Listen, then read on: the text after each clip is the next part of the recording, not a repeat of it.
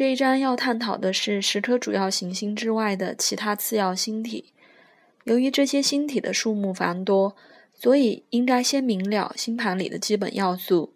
行星、星座、宫位及相位，再进一步去探究别的星体。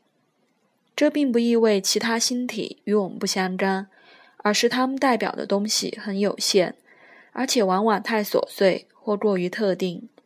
如果把焦点放在这些次要星体上面，就像是在着火的房子里寻找掉到的地上的别针一样。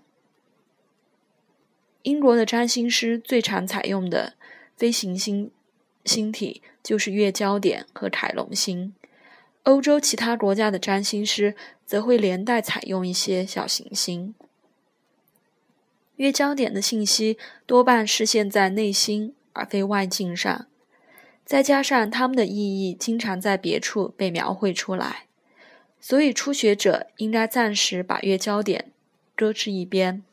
直到星盘里的其他要素充分揭露了月焦点的秘密为止。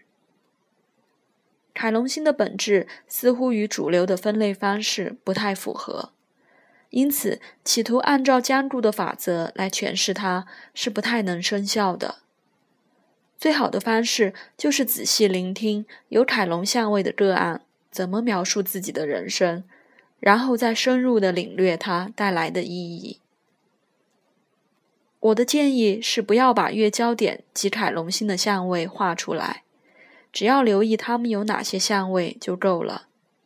因为这样才能快速的看出主要的元素是什么。如果我们把小行星也纳入考量的话，同样也应该将它们列在星盘的一侧，而无需将它们清楚的画出来。